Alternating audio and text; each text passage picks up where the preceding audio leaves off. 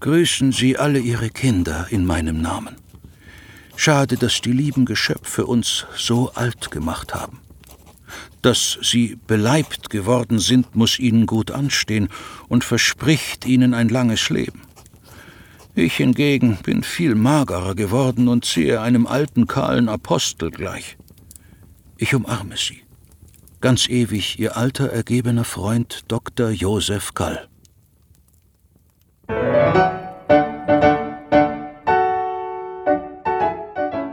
Sie hat Genie. Nanette Streicher, geborene Stein. Klavierbauerin, Künstlerin, Unternehmerin. Frau, Mutter, Freundin. Facetten eines Lebens.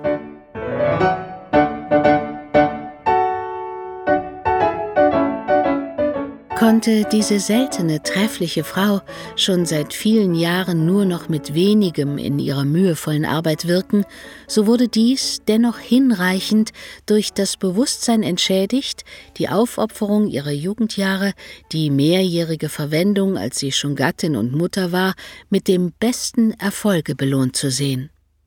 Mit mütterlichem Stolze genoss sie die Freude, von nun an ein Geschäft, welches so vielen Einfluss auf einen der bedeutendsten Teile der Musik hat, vom Urgroßvater angefangen, vom Großvater und ihr fortgesetzt, durch ihren einzigen Sohn zu möglicher Vollkommenheit gediehen zu sehen.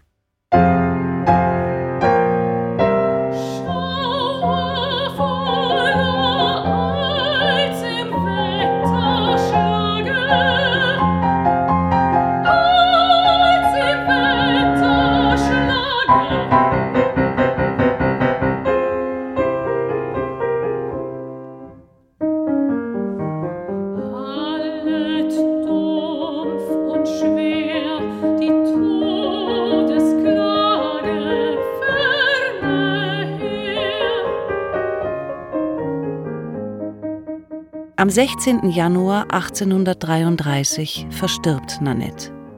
Ihr Sohn, der die Geschäfte nun vollständig übernimmt, unterrichtet im Monat darauf den Komponisten Louis Spohr.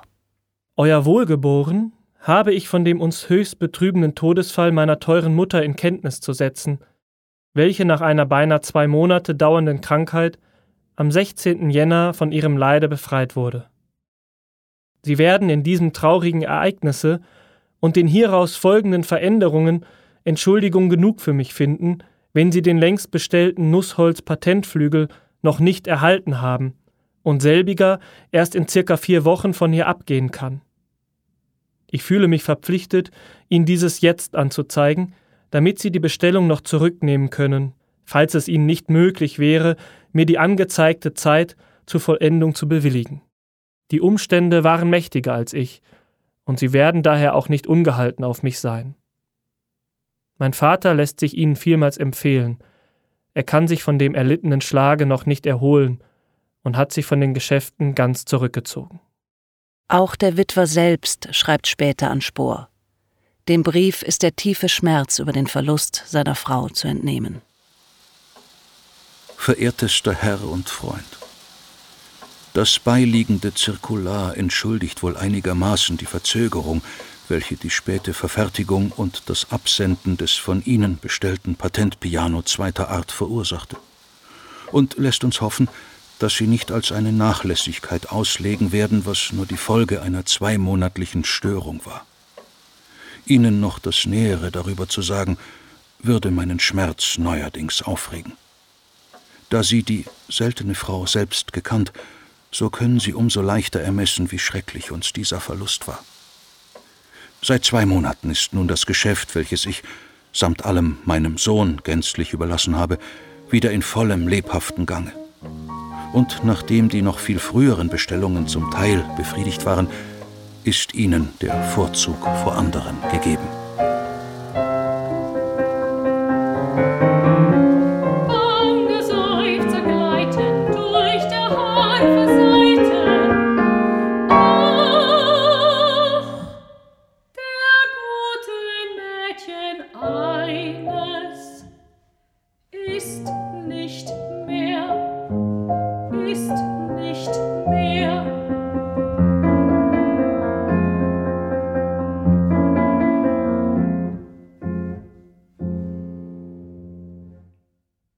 Andreas Streicher beschreibt im Nachruf eine außergewöhnliche Frau, eine liebevolle Partnerin und Mutter, eine sich aufopfernde Tochter und Freundin, eine talentierte Musikerin, verständige Handwerkerin und erfolgreiche Unternehmerin.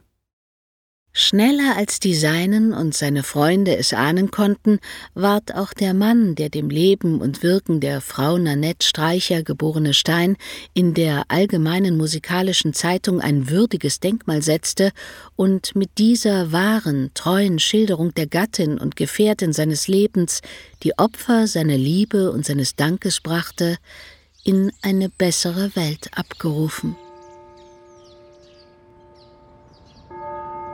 Einige Monate nach Nanettes Tod, am 25. Mai desselben Jahres, folgt ihr Mann ihr nach.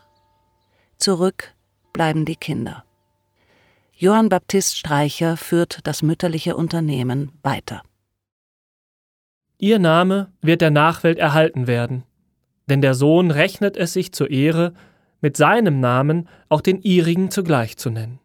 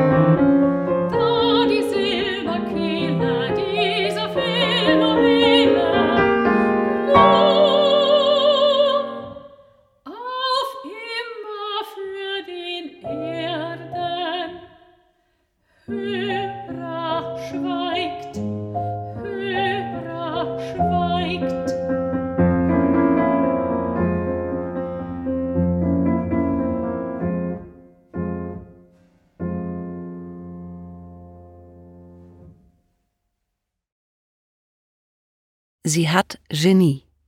Nanette Streicher, geborene Stein.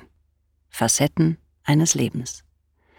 Eine Produktion von Vision 3 für das Mosel Musikfestival. Gefördert von der Beauftragten der Bundesregierung für Kultur und Medien. Text und Dramaturgie Hanna Scharek. Es sprachen Claudia Hübecker, Frauke Pohlmann, Thomas Balou Martin, Nils Beckmann und Greta Scharek. Ton und Bearbeitung Raum 1 Studio Köln Julian Speyer und Björn Federspiel. Technische Koordination Lukas Breyer-Batke. Musik Kit Armstrong, Charlotte Jarosch von Schweder, Robert Roach. Regie Hanna Scharek. Nach einer Idee von Charlotte Jarosch von Schweder und Tobias Scharfenberger im Gedenken an Annette Streicher, geborene Stein.